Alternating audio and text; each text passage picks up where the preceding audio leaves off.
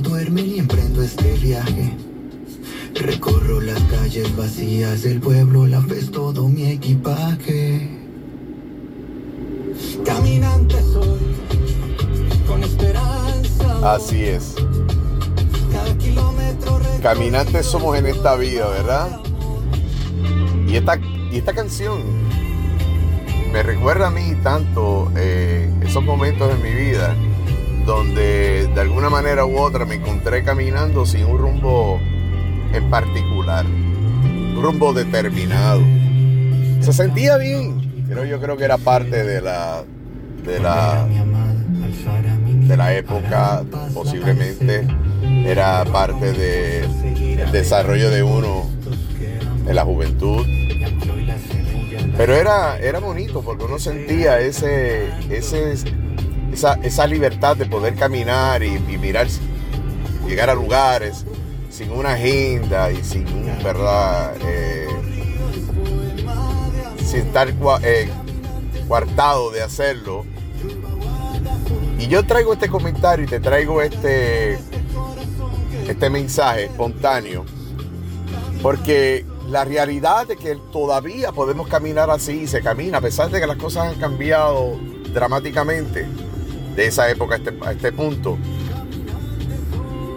Pero podemos caminar así siempre y cuando caminemos con acompañado de la palabra, acompañado del amor de Dios. Y para lograr eso tenemos que buscarlo a Él. Para lograr eso tenemos que llegar a esa relación que hemos hablado en otras ocasiones, de esa coinonía. Entonces, en ese caminar, procurar entonces descubrir nuevas almas, alcanzar personas, dar amor, hacer el bien. Y entonces, de esa forma, verás que eres un caminante que lleva un propósito alineado a lo que el Señor ha puesto en tu vida, en tu corazón. Hacer el bien, saludar, hablar con aquel que no conoces, respetar su espacio, pero de momento cuando veas que te sonríe, ahí mismo le dice, ¿sabes qué? Qué bueno que hayas sonreído. Quiere decir que estás bendecido, estás bendecida.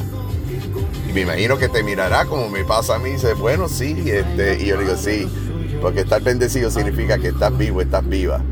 Y eso por la gracia de esa que yo le sirvo, a ese que yo le llamo mi Padre Celestial, que te cubre. Y te sorprenderás la cantidad de personas que tú no conoces que te van a decir así es, otras te van a decir amén. Amén, amén, amén. Son muy pocas las instancias y circunstancias. Y te estoy diciendo que puede ser en el colmado, como puede ser en el garaje de puesto de gasolina, como puede ser en, en la universidad, por ejemplo, yo donde doy clases. En cualquier lugar te vas a encontrar esto, pero la, la experiencia no va a comenzar por sí sola a menos que tú decidas ser un caminante que utiliza su propósito para qué? Para vivir mejor, para hacerle la vida más agradable a otros, mientras tú te bendices con la experiencia de un amén y así mismo es de aquel que tú no conocías y ahora parece que conoces, porque te une ese amor divino, ese amor del Génesis. Porque rompiste, saliste de esa zona cómoda y abriste tu boca y esa es una manera de, por así decirlo, y aquellos que me conocen saben que mi versículo favorito, Marcos 16, 15, y por el mundo y predicar la buena noticia del reino de los cielos a toda criatura. Eso significa eso mismo. Abre tu boca, abre tu corazón. ¿Que es fácil? No, no lo es. Para algunas personas va a ser más fácil, para otras no, menos. Pero el asunto es que cuando estés caminando, busca ese, ese derrotero. Busca que tu camino esté marcado en ese propósito, a donde quiera que vayas, de llevar un saludo, de, llevarle un te quiero, llevar un Dios te ama, llevarle una esperanza, decirle hay que estar vivo, eh, eh, solamente con pensar que estoy respirando, que estoy con la capacidad de hablar y escucharte. Eso es estar vivo. Y hay que estar vivo conscientemente. Es decir, vivirnos cada segundo de nuestras vidas, cada momento para expresar ese amor. ¿Por qué? Porque no sabemos de ahorita, no sabemos de mañana. Y si hago uso de referente de la palabra dice que vendrá, ¿verdad? Como ladrón en la noche. Pero ¿por qué esperar a eso? Si hoy yo puedo hacer la diferencia en la vida de alguien mientras hago la diferencia en mí.